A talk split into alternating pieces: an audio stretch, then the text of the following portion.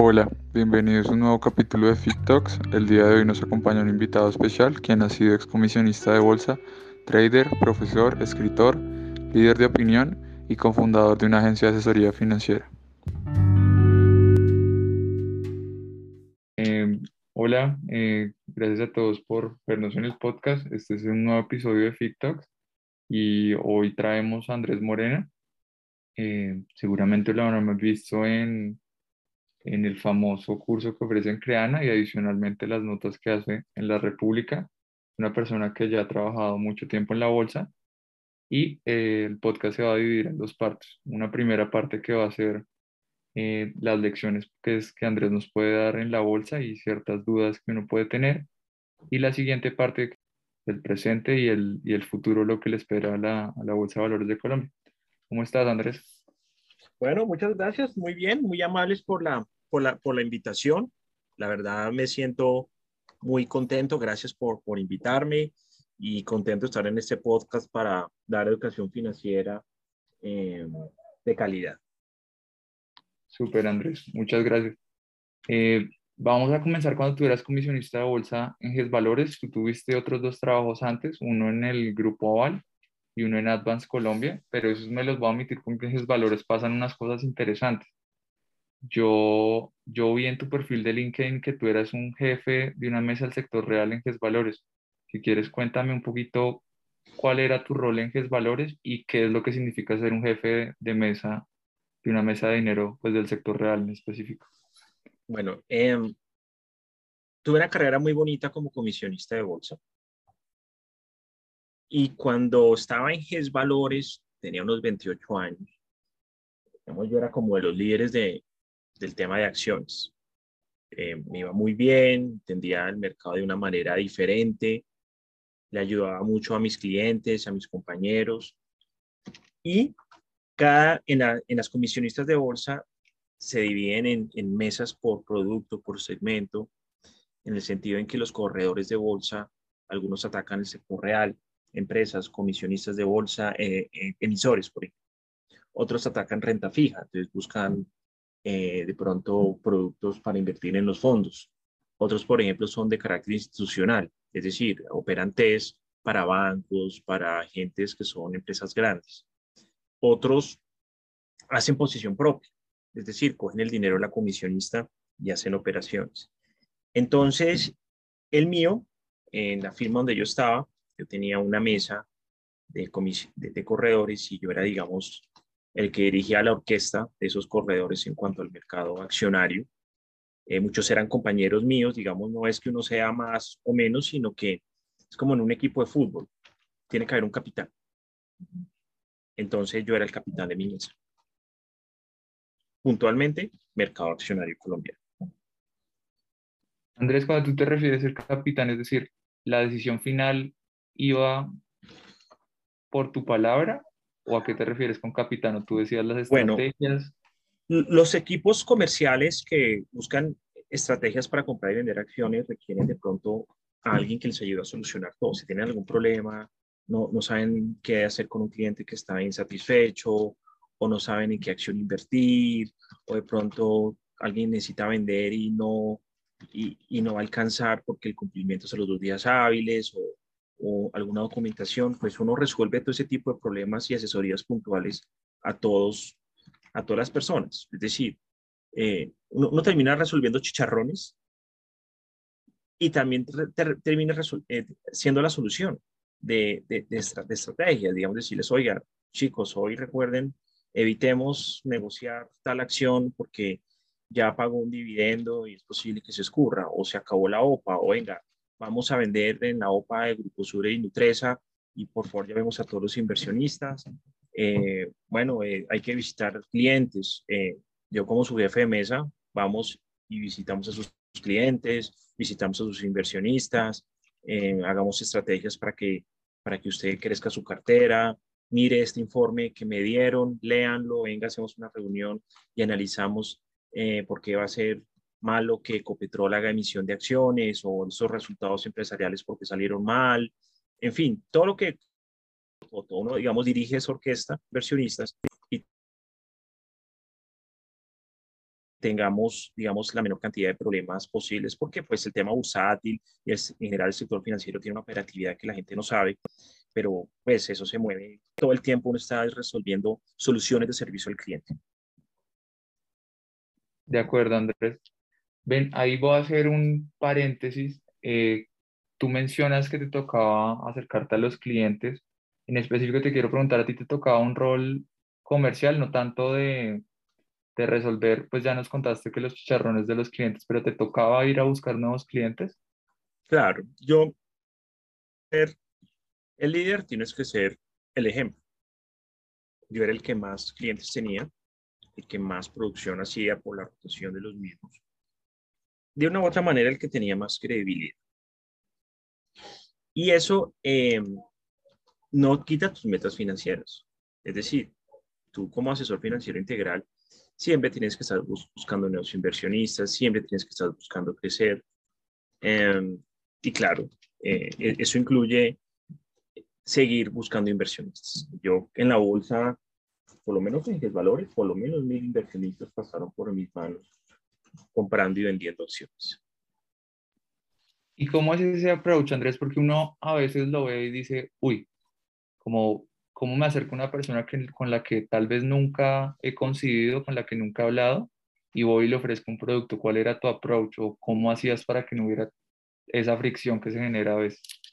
Digamos que a veces cuando uno busca y quiere que sea su cartera, ir en frío es difícil. ¿Uno cómo empieza? Yo en ese momento, estoy hablando del año 2004, cuando empecé en Valores, em, nosotros teníamos unos programas de capacitación a personas decíamos empresas y les decíamos, oiga, venga, que la persona también tenga una salud financiera importante, venga, le mostramos cómo es el mercado accionario en Colombia. Entonces ya por lo menos sabía que las personas que se inscribían al curso iban a tener algunos recursos y algún interés y sobre todo alguna educación para empezar a invertir.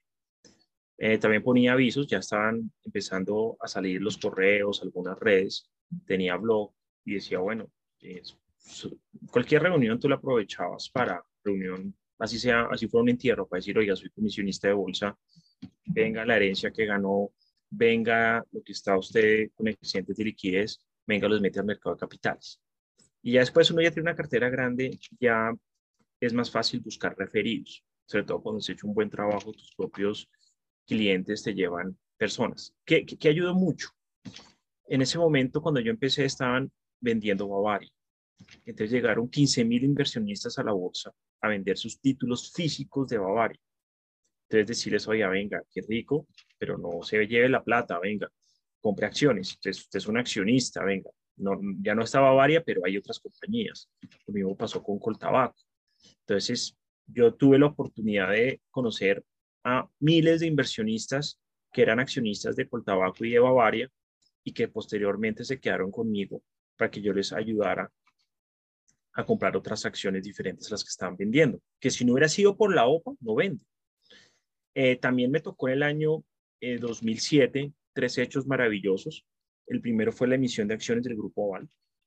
El segundo fue la emisión de acciones de Isagen. Y el tercero, la emisión de acciones de Copetrol. La primera emisión de acciones de Copetrol, donde todos los comisionistas de bolsa duplicamos, triplicamos, cuatriplicamos nuestra cartera. La bolsa en ese, hasta ese momento era una bolsa de no sé, de 250 mil personas y llegaron casi 500 mil.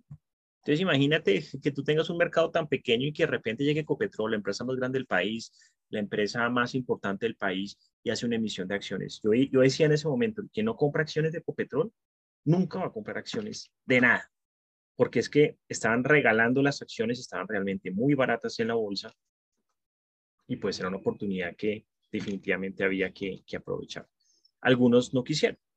Entonces, mira que todos esos hechos, todos esos eventos hacen que tú puedas aumentar tu cartera. Yo con Ecopetrol mandaba correos, mandaba mis publicaciones en Facebook, a mis amigos en Hotmail, a mis primos, a mis amigos del barrio, compañeros del colegio, de la universidad. Em, nos parábamos, me acuerdo, la, la comisionista quedaba ahí al frente de la zona T. Yo salía con mi mesa con volantes a decir, hey, hay una emisión de acciones de Copetrol, aquí a una cuadra hay una comisionista de bolsa, si usted quiere comprar acciones, por favor pase y nosotros lo atendemos para que usted sea accionista de Copetrol. Nos íbamos a los pueblos, me acuerdo que estuvimos con Mesa, nos fuimos para, em, En ese momento de Ecopetrol estaban vendiendo acerías Paz del Río y también llegaron 5.000 inversionistas a vender Paz del Río a la bolsa, 10.000 inversionistas. Entonces nos fuimos para Sogamoso y nos paramos en la plaza central de Sogamoso a decirles, oigan, señores, eh, aquí hay una emisión de acciones de Ecopetrol, somos comisionistas de bolsa, en estos formularios y aquí estamos con todo, porque en ese momento no nada digital ni nada, había que ser todo presencial. Entonces, eh, así funcionaba. ¿Ves cómo uno empieza a crecer? Cada etapa en la vida tiene unas, unas circunstancias. En ese momento no había tecnología, no existía WhatsApp, no existían las redes, pero se hacían con labores comerciales muy interesantes. Ahora es diferente. Ahora la gente no necesita salir de la casa para llegar a donde un asesor financiero o, o para llegar a donde un inversionista. Yo por eso estoy en redes, porque todos mis clientes y mis inversionistas me conocen a mí. Yo no los conozco a todos porque no todos tienen fotos en perfiles, ni con todos me he podido reunir por la pandemia, pero por lo menos todos saben que yo estoy ahí. Y eso es algo pues que me parece muy importante. De acuerdo, Andrés. De hecho, así fue como hicimos el, el approach para esta entrevista por redes. Por ejemplo, por ejemplo, el mundo cambió y esa es la nueva realidad y creo que está muy bien. O sea, el que se quiera negar a esto está loco. Ahora, ¿la vieja guardia continúa? Claro que continúa, la vieja guardia continúa y ojalá siga mucho tiempo. Eh, pero hay una nueva manera de hacer negocios y de, y, de, y de ser más eficientes. Yo acá puedo atender fácilmente en un día a 10 inversionistas. 15 inversionistas me ha tocado en un día. Cuando era presencial, no podía ni siquiera 5. Si iban a mi oficina, que coordinar todos a callar a la oficina a una hora diferente, uy, cinco era mucho. Imagínate en Bogotá tú desplazarte, ir a, la, a una persona, parquear o ir en Uber, buscar la dirección, entrar a la oficina de alguien, la espera, saludarlo, comentarle qué es el producto y salir. Eran tres horas. O sea, hacer más de tres o cuatro era ridículo. Entonces, mira cómo ha cambiado el mundo de los negocios y pues la tecnología llegó para eso, para poder llegarle a más personas y que pues todos seamos mucho más productivos. La verdad, yo adoro la tecnología. La pandemia demostró que con esto antes fuimos más fuertes en algunos casos. Los asesores financieros estuvimos muy bien en la pandemia porque la gente por fin se pudo acercar a nosotros y se dio cuenta que no tenía que ir a una comisionista o no tenía que ir a donde una entidad financiera, sino que por internet podíamos hacer todo. Y el que se estaba negando a hacerlo, pues le tocó y se dio cuenta que era una manera de comunicarse con las personas. Y es que eso es igual que ir al médico. Tú cuando vas al médico, tú ya sabes quién es el especialista o ya sabes quién es el doctor. No, a veces sí, si, si viene de tiempo, pero siempre hay una primera vez que conoces a una persona que después te va a seguir toda la vida. Entonces, pues la idea es romper ese hielo y darse cuenta que, que los clientes o los inversionistas no lo pueden buscar en redes y uno también puede perfectamente eh, recibir inversionistas a través de este canal tan hermoso. Sí, yo estoy de acuerdo contigo, Andrés. Yo creo que la tecnología ha facilitado muchas cosas y toca a, pues, adoptarla en cierta medida. Ven, te, me fuiste desviando una cosa que te quería hacer una pregunta posterior sobre esas subidas en la bolsa, pero primero te quiero preguntar una cosa puntual. Tú en Valores y posteriormente en, em, en Global Securities, de hecho yo te lo vi tenían unas distinciones, te dieron unas distinciones como mejor comisionista, en el caso de Valores en específico, te dieron como, pues a tu mesa le dieron la de mejor mesa del sector real eh, por el performance y a ti en específico individualmente también. Y tú mencionabas al inicio de la entrevista que tú tenías una manera diferente de ver la bolsa. Entonces, si quieres, cuéntanos cómo, cuál es el diferenciador o cómo logras esos performance para que te den esos esos reconocimientos en las organizaciones en las que has estado? Bueno, lo primero, las personas que me conocen y oigan este podcast saben que siempre fui uno de los mejores comisionistas en GES Valores y en Global también siempre me ganaba todos los premios. Siempre. La razón es que primero era muy disciplinado. Yo llegaba a la oficina a las 7 y cuarto de la mañana, antes que todos mis compañeros, para poder leer noticias y poder preparar el espacio de trabajo Em, no tenía hijos y era soltero. Eso ayuda mucho, no quiere decir que los que lleguen tarde es que lo quieran hacer, sino que la vida también da vueltas.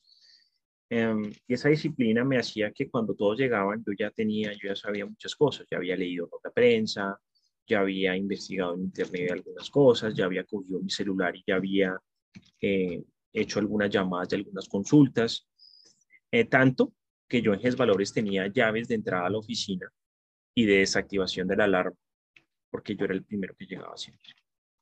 Entonces, me destacaba por ser primero un gran trabajador y eso termina después premiándose. Lo segundo es que también, como estaba tan temprano, muchos clientes llegaban más temprano a, a que yo les hiciera alguna consulta financiera, porque pues antes de que entraran ellos a trabajar. Entonces yo recibía, ya cuando algunos llegan a la oficina, yo ya había recibido dos o tres inversionistas. Lo segundo es ser sincero. Yo siempre hablo, a veces seco o ácido, pero digo la verdad. Y entonces no me gusta alguna cosa, no me gusta, eso sí me gusta, sí lo digo, a veces sale, a veces no sale. Lo mejor es que todo va a favor de los inversionistas. No me gustaba lo que hacía Interbolsa, lo dije varias veces, salvé muchos inversionistas de eso. No me gustaba lo que hacía Pacífico Viales, no me gustaba lo que hacía Bianca, no me gustaba, eh, como en algún caso han manejado el gobierno corporativo algunas compañías. Eh, en algunos casos, por ejemplo, algunas ventas UOPA, la gente vendió y después las acciones siguieron subiendo. Bueno, de pronto no fue la mejor decisión, pero siempre se tomaron utilidades ganadoras. Y adicionalmente yo fui siempre muy estudioso del mercado. Yo entendía los emisores cómo eran, cómo se formaban los precios. Escribí un libro sobre la bolsa en Colombia en el siglo XXI. Tú no encuentras un solo libro de la bolsa en Colombia en este país. Ni uno. Solamente encuentras el libro sobre los escándalos de Interbolsa. De ese hicieron cuatro libros y mi gran amigo Héctor Mario Rodríguez, un periodista, hizo un libro que se llama eh, Los piratas de la bolsa, que narra cómo se han robado algunas personas, han usado el mercado de capitales para para hacer operaciones inescrupulosas. Es una historia que vale la pena leer y entender por qué la bolsa no se ha podido desarrollar como, como se ha querido. Pero eso es ya, o sea, eh, siempre eh, no me debo pereza atender inversionistas, muchas veces me quedaba hasta tarde, eh, mandaba correos, hacía mis propios informes, no, solamente repetía como un loro lo que decía el Departamento de Investigaciones Económicas, sino que yo desarrollaba mi propio criterio. Eso tiene cosas buenas y malas. Las buenas es que tú te formas y la gente te cree y te busca por lo que tú estás opinando. La mala es que hay gente muy envidiosa, hay gente que cuando las cosas te salen no dicen nada, pero cuando no te salen te clavan con toda. Eh, pero eso ya con el tiempo uno lo aprende a sofiar. Eh, tener un criterio es muy importante. No siempre vas a tener la razón, no siempre te van a salir las cosas, pero es importante que la gente te reconozca por lo que tú opinas y por lo que tú piensas, no por lo que replicar lo que otros dicen. De acuerdo, Andrés, con eso último. Hay que tener siempre como diferenciarse de las personas y en ese caso es chévere porque mencionas tanto aspectos personales de disciplina y sinceridad como aspectos técnicos. Y yo creo que eso es una gran combinación ahí de las dos cosas. O sea, ni lo uno ni, ni lo otro solito, sino como una combinación de ambos. Te voy a preguntar acá concretamente cuando ya nos mencionabas las, las emisiones pues, de Ecopetrol y de, del grupo Oval. Digamos, Ecopetrol pues obviamente cambió todo, todas las métricas. Por ejemplo, en estos días estaba viendo unas métricas tuyas que tú publicas de, de liquidez, de cuáles son las acciones más más transadas o las que tienen mayor bursatilidad. Y antes de Ecopetrol, si no estoy mal, era suramericana, pero desde la primera emisión de Ecopetrol ha sido Ecopetrol el rey pues, de la liquidez y en general creo que Ecopetrol es como la mitad de la, de la capitalización bursátil de, de la bolsa de valores, si no estoy mal. En Así es, es casi, es, es casi el 30%. Ecopetrol es el 30% del market cap y casi que el 50% de los inversionistas que hay en la bolsa. Exacto, o sea, es un monstruo. Un monstruo. Total. Eh, te voy a preguntar por algo que pasó en el 2008. Tú estabas en Global Securities. En 2008 el Colcap estaba a 1026 puntos. El 24 de octubre de ese mismo año el Colcap cae a 706 puntos, se cae 31%. ¿Tú cómo vives esas caídas? Digamos, en general, esa es el, la pregunta que te quiero hacer. Como, ¿Es estresante? Eh, te llaman muchos inversionistas, ¿cómo lidias con esas caídas de mercado tan profundas? Todo lo que te pasa en la vida tiene etapas y las primeras veces te impacta mucho más que las siguientes. Eh, la primera crisis que yo presencié en la bolsa fue en el año 2006. Unas, unas operaciones apalancadas estallaron y la bolsa cayó 50%, justo en época electoral de Uribe 2. Ellos llevan estos dos años, aunque había visto una crisis. La del 2008 y era la segunda crisis que veían. Mm, pero, eh, pero, ¿qué pasaba? Yo estaba recién llegado a Global, estábamos transmitiendo, estaba trasladando mis inversionistas de GES Valores. Yo me fui de GES Valores porque la firma fue vendida a proyectar valores, ya no me gustaba esa firma. Entonces cogí mis clientes, mis corotos, cogí a mi mesa y me la llevé toda para Global. le dije a mis clientes, vénganse conmigo, acá hay una firma seria, con cosas interesantes, independiente. No me gustaba lo que estaba pasando en otra firma, pero pues los clientes se fueron con nosotros. Y yo me pasé, yo renuncié el 31 de agosto y empecé un primero de septiembre a trabajar en Globo. Primero de septiembre del año 2008. Lehman Brothers se quebró el 15 de septiembre. Llevan 15 días. Mis clientes estaban desesperados porque allá en la comisionista donde yo estaba, en Valores, nadie, nadie les contestaba.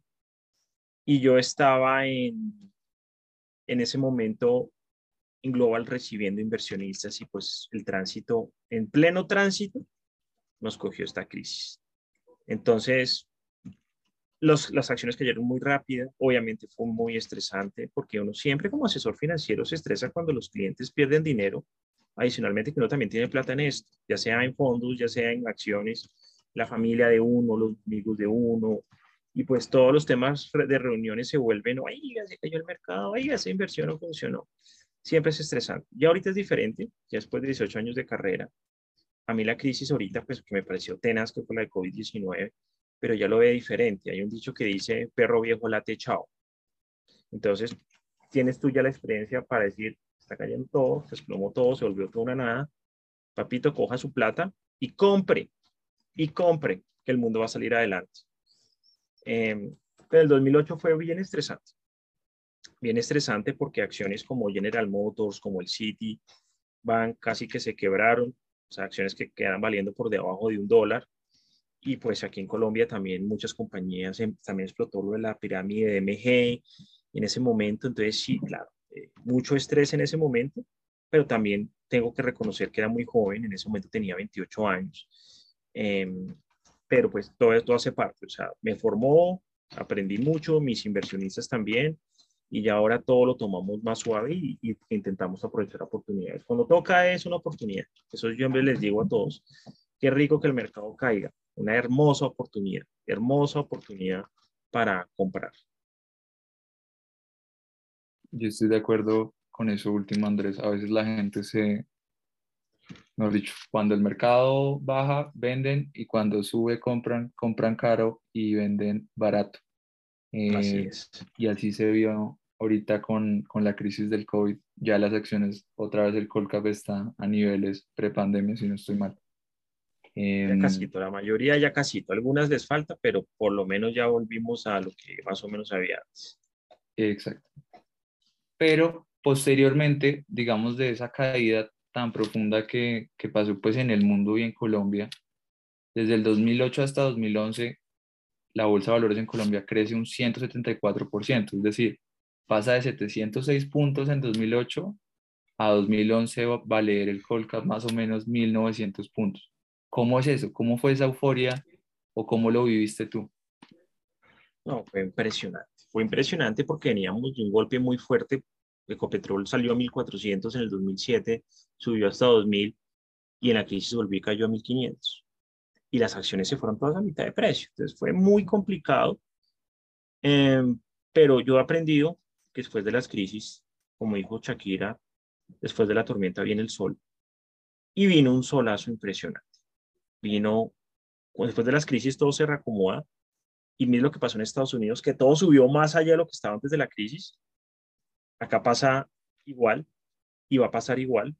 Todo va a estar mucho, muy por encima y vino en esos momentos 2010, 2011, una cosa que también sigo cambiando la historia de la bolsa en Colombia. Ecopetrol cambió la bolsa en Colombia, pero después de Ecopetrol en, el 2010 llegó una emisión de la vivienda y le fue, fue mejor dicho, sobremandada. Y ahí vino en el 2011, se inscribió Pacific Rubiales, se inscribió Canacol, llegaron las acciones de Avianca, llegaron las preferenciales de Grupo Aval, llegaron las, eh, las preferenciales de Grupo Sura, llegó Grupo Energía Bogotá, llegó la segunda emisión de Copetrol, llegó emisión de Éxito, emisión de Nutresa, emisión, mira, yo te decía que cada mes había una emisión de acciones. Todos los emisores buscando caja, buscando capital, claro, había unos precios altísimos en ese momento, pero nadie sabía hasta dónde esto iba a parar. Y pues fue brutal, brutalidad, o sea, fue impresionante lo que creció este mercado, lo que se llenó de inversionistas, eh, negocios, un mercado profundo, volúmenes de negociación altos, eh, no, un mercado que cogimos en su vida plena. Afortunadamente todo se frenó por, por varias razones, pero la gente, o sea, tiene unos recuerdos. De, los mejores años en la bolsa han sido 2007, 2011, por lo menos en la bolsa de Colombia. O sea, fue, o sea, sin contar, o sea, después de, de la crisis del 2006, fue impresionante. Fue una locura completa y creo que son de los momentos más felices que uno puede tener en la vida laboral. Cuando la, las acciones suben, cuando se disparan, cuando la gente gana plata, cuando la gente está contenta. Espectacular. Super, Andrés. Andrés, pasemos a, a, a, digamos, a esta nueva etapa de tu vida. Digamos, tú después de, de, Global Securities pasas a Bow Alliance y después pasas a Scandia y en específico después pasas a crear una agencia independiente, si no estoy mal, que se llama Equal.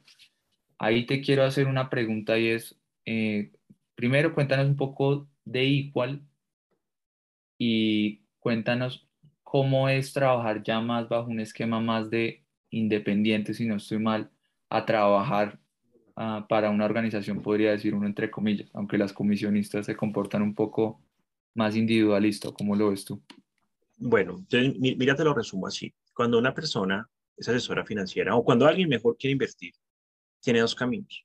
O va directamente a la bolsa o va hacia fondos de inversión. Son dos caminos que no son excluyentes. Es decir, las, dos, las personas pueden ir a la bolsa y a fondos de inversión. Yo, por ejemplo, hago las dos cosas. ¿Qué pasa?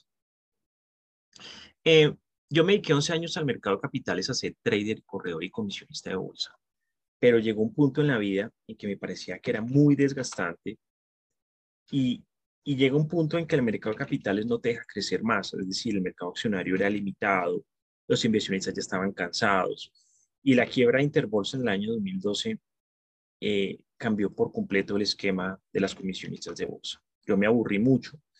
Dije, yo no quiero más comisionistas. Entonces tenía un emprendimiento, hacía mucho tiempo lo, había estado persiguiendo con uno de los primeros jefes que tuve en el grupo Oval, un trabajo que tuve recién me gradué de la universidad. Y montamos una compañía de desarrollo de estrategias de trading.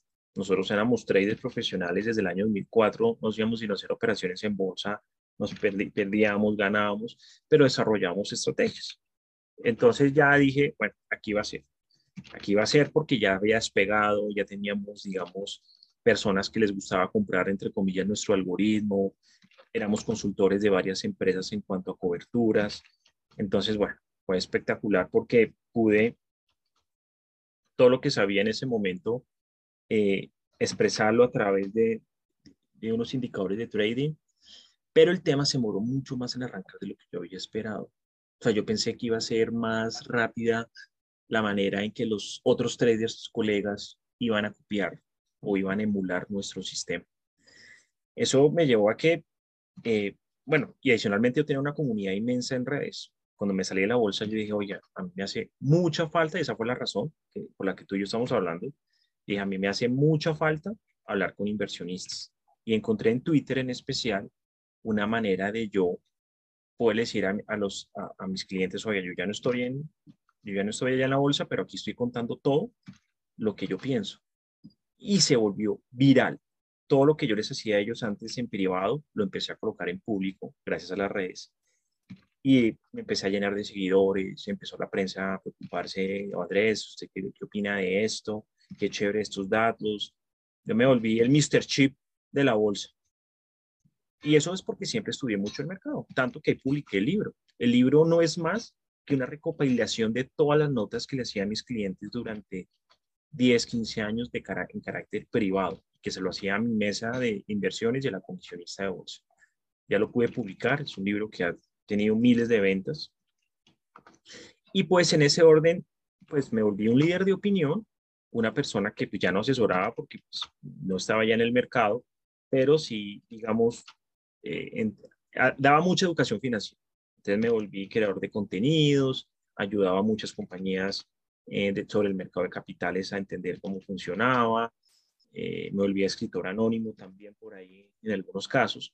Y hace tres años me escribió Scandia y me dijo, oiga, venga, usted todo el mundo le pregunta por inversiones. Usted tiene una cartera grande de inversionistas por su historia en la bolsa. Su licencia de asesor ya se venció. Usted no la renovó. Porque no viene otra vez a la bolsa, hombre? Venga, Camilo crea una agencia de asesoría financiera y denos exclusiva a nosotros. Siga usted como independiente. Y yo, uy, ¿qué es esto? Qué bien. Entonces, gracias a Scandia, pude crear una agencia que se llama Equal Planación Financiera Sostenible. De, somos cuatro socios, cuatro compañeros que hemos venido de bolsa, todos, y de algunos otros de fondos también. Y creamos una solución integral para que a través de esa empresa podamos asesorar inversionistas volví y me certifiqué ante el autorregulador del mercado de valores, que es algo muy importante. Eh, me hice vigilar de la superfinanciera como nos toca a los asesores financieros legales y certificados. Y a través de mi agencia Presto Asesoría Financiera me traje a todos mis clientes que tenía en la bolsa y pues cualquier persona que me pregunte que quiere ahorrar, quiere invertir, que tiene excedentes, pues a través de la agencia. Y pues le dedico el 70 u 80% de mi tiempo a la agencia a la asesoría financiera, a la educación financiera.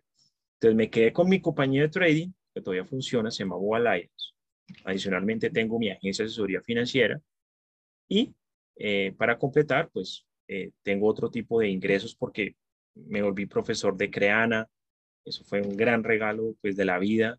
O sea, la verdad que, que, que Creana, una EdTech peruana, escoja un colombiano para sus cursos de, de finanzas y educación financiera, teniendo argentinos, mexicanos, propios peruanos, pues es un honor impresionante. Entonces, todo esto que hice en contenidos y en redes tuvo gran aceptación. Obviamente también hubo gente muy envidiosa que no le gustaba lo que yo hacía, que no le gusta que yo explique las cosas con la realidad.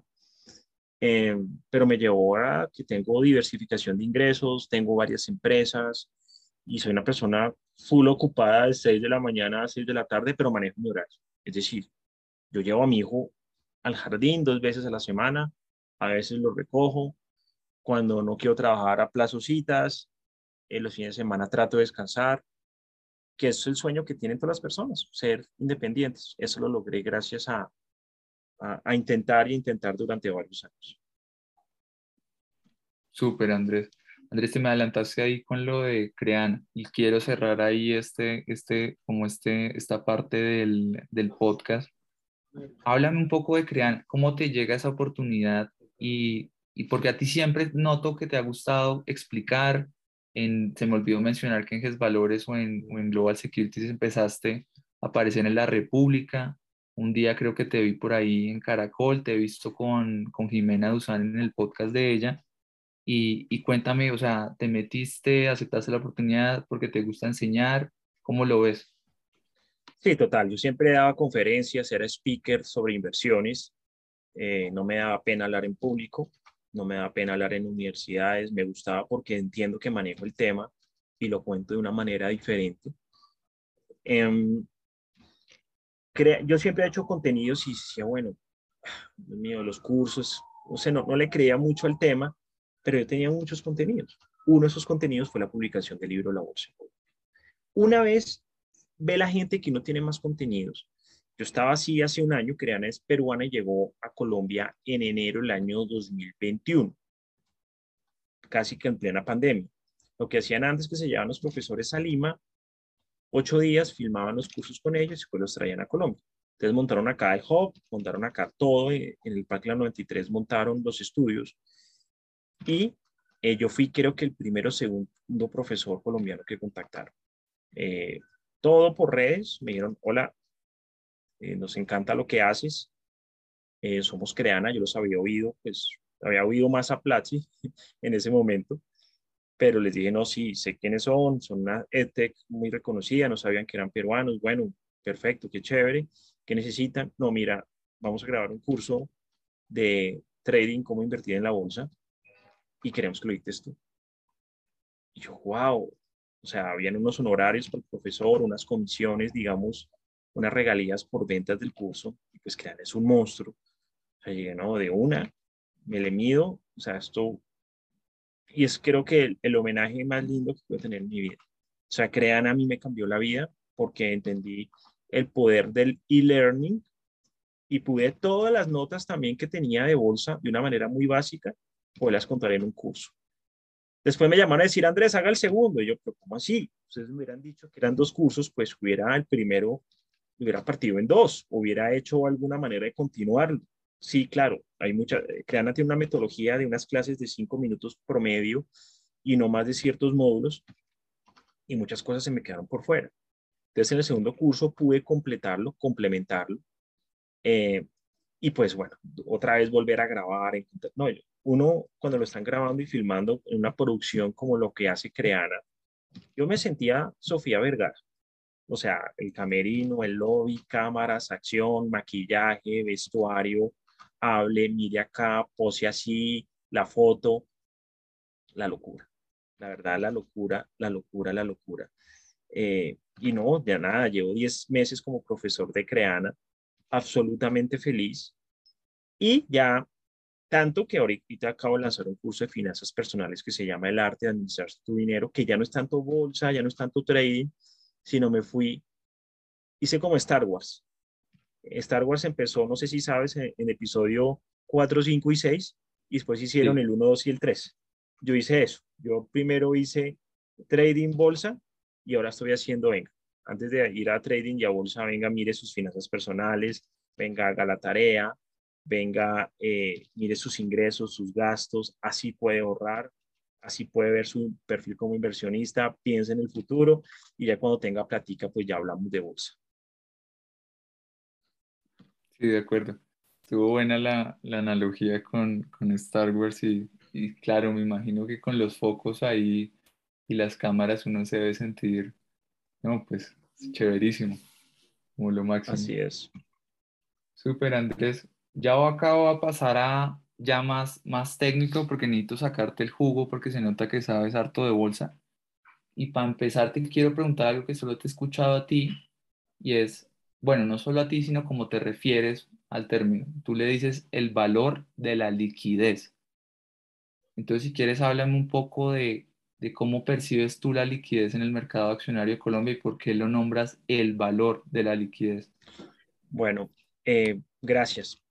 Tenemos con mis socios un sistema de trading que se basa en los volúmenes institucionales. Nosotros aprendemos a seguir lo que hacen los grandes volúmenes y podemos con unas métricas medir si están acumulando, si están distribuyendo y podemos sacarle provecho a ello. O sea, la idea es que eh, nos movamos como los bancos. Para mí la liquidez es muy importante porque es, finalmente la bolsa busca formar precios y formar precios se necesita que haya pluralidad en compradores y vendedores y que por ende hayan tendencias y que por ende haya una cantidad de cosas que lo que hace que la bolsa sea un mercado interesante. Colombia es un mercado con muy poco volumen, con muy pocos emisores.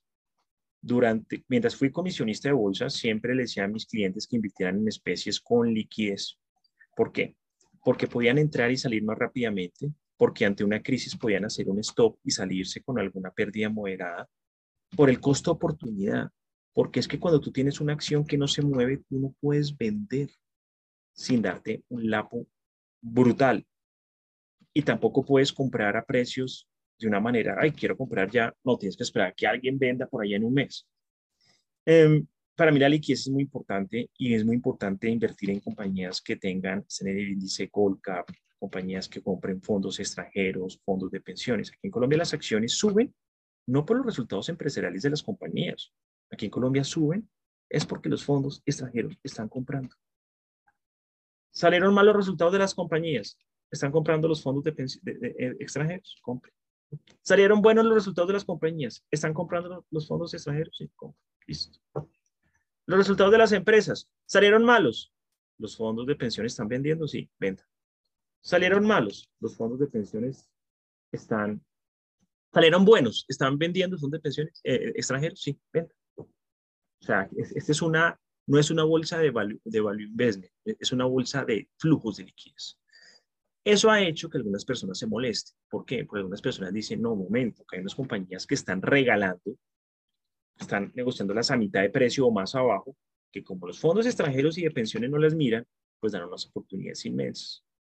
Infortunadamente estas personas no han hecho sino perder y perder plata, porque compran acciones, no se les mueven, se bajan, mientras las acciones con liquidez siempre están, digamos, teniendo unos ciclos interesantes de subida y de bajada. Entonces, ¿qué hacen estos personajes? empezaron a reclutar gente, decirle, oiga, mire, yo soy un putas en bolsa. Estas cinco acciones no se mueven nunca. Pero si usted y yo hacemos un mercadito y empezamos a hacer las que se muevan, pues vamos a hacer un, un tema de educación financiera para mover las acciones que yo quiero que usted o que el mercado mueva porque nadie me hace caso.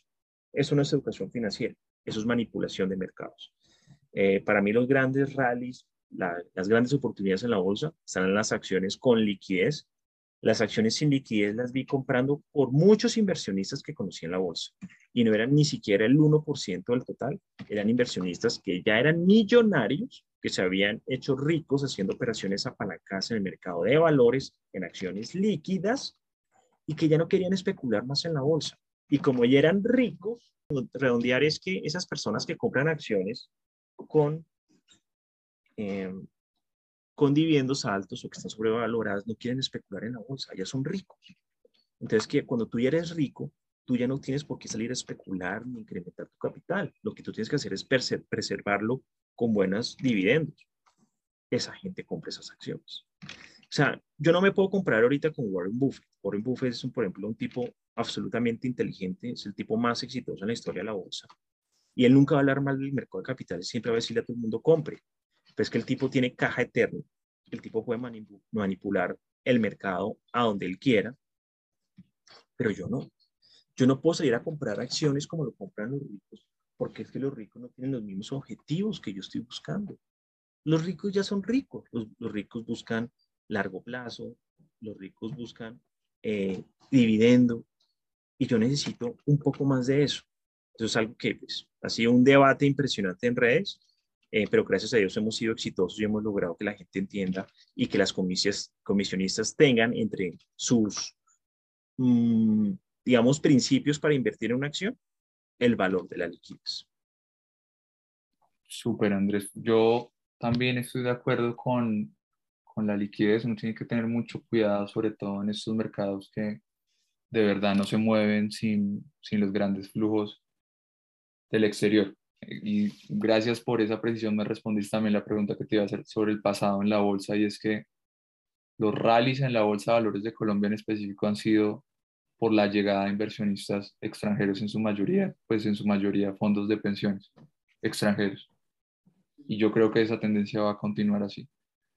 Pero entonces te voy a hacer una pregunta para cerrar ya el podcast y es, con este proyecto que tiene la Bolsa de Valores de Colombia unificarse con la Bolsa de, de Chile y de Perú.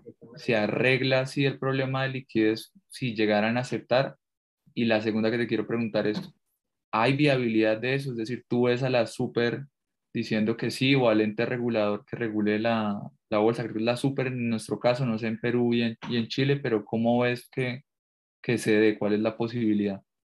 No, es muy bueno que se fusionen las bolsas, que tengan una sola razón social, yo lo veo muy positivo. Colombia necesita muchos más emisores y mucha más oferta para que la gente se interese. Eh, históricamente la bolsa en Colombia, cuando ha habido oferta de emisores, eh, llegan los inversionistas. O sea, increíblemente mejorando la oferta, se mejora la demanda. Entonces me parece espectacular que uno pueda comprar acciones peruanas y chilenas. Y bueno, eh, la verdad creo que viene un nuevo cambio general, algo que va a cambiar para siempre la historia de la bolsa en Colombia. Pero ¿lo ves viable, Andrés? ¿Tú ves que los gobiernos digan que sí?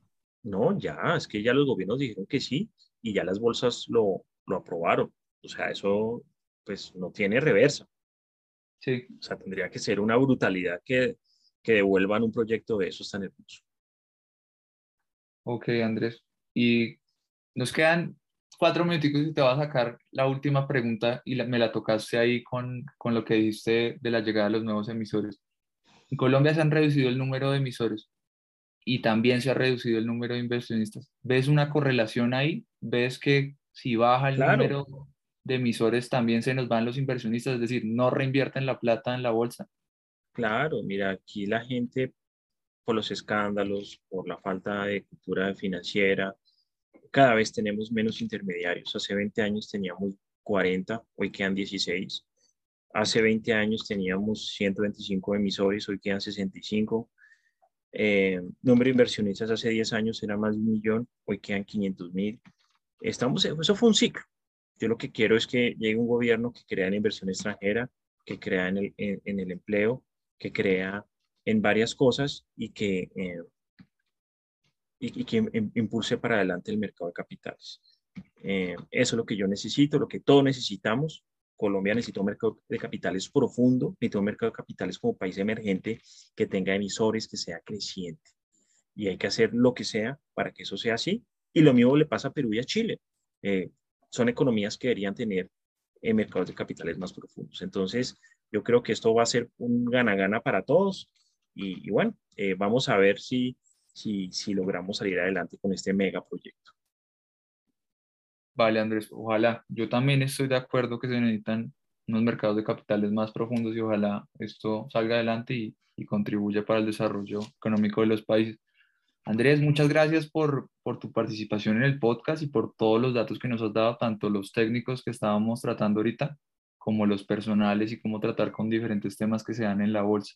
Para cerrar, normalmente en el podcast hacemos que nos des una recomendación de tres libros que te gustan creo que ya, ya sé uno de los que vas a decir, que es el que escribiste, creo. Entonces te dejo para que nos des los tres libros y muchas gracias por habernos acompañado. Bueno, como libro está en la, como estamos en Bolsa de Colombia, lea el libro La Bolsa en Colombia en el siglo XXI, escrita por este autor. No hay un solo libro de la Bolsa en Colombia, solamente está ese. Está en mis páginas de internet, está en mis redes, cómprelo y busque. El segundo que yo le recomendaría pues no es que le, pues, o sea, a ver, uno tiene que leer para saber lo que otras personas han hecho y sobre todo personas tan interesantes que les ha ido muy bien en tema de inversiones para analizar cómo puede uno ser un poco más exitoso en esto. Peter Lynch es un gran inversor eh, eh, estadounidense. Eh, Peter Lynch para mí es una persona que ve el mundo de las finanzas de una manera muy diferente y creería que casi que cualquier libro de Peter Lynch. Hay uno que escribió eh, que se llama Wall Street en 1989, que creo que todo el mundo debería leerlo. Y adicionalmente eh, se llama Un Paso Adelante en Wall Street. Y adicionalmente tienen que leer al maestro Warren Buffett. O sea, no quiere decir que usted leyendo esos libros pueda aplicar todo acá, no quiere decir que leyendo esos libros acaso volver rico, pero sí va a entender la mentalidad de un inversionista que en ese momento le funcionó la estrategia y que seguramente eh, mm,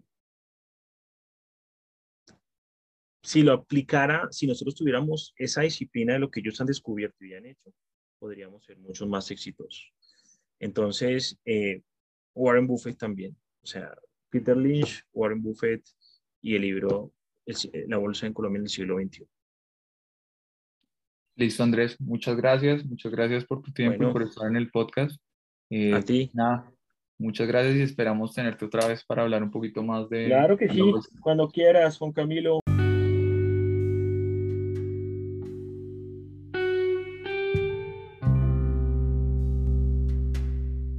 Muchas gracias a todos, espero hayan disfrutado este capítulo, espero nuestro 14 capítulo de FICTOX, el podcast oficial del Finance and Investment Club de la Universidad de los Andes. Les recordamos seguirnos en nuestras redes sociales para estar al tanto de los próximos capítulos y otras publicaciones. Arroba Ficuniandes. Los esperamos.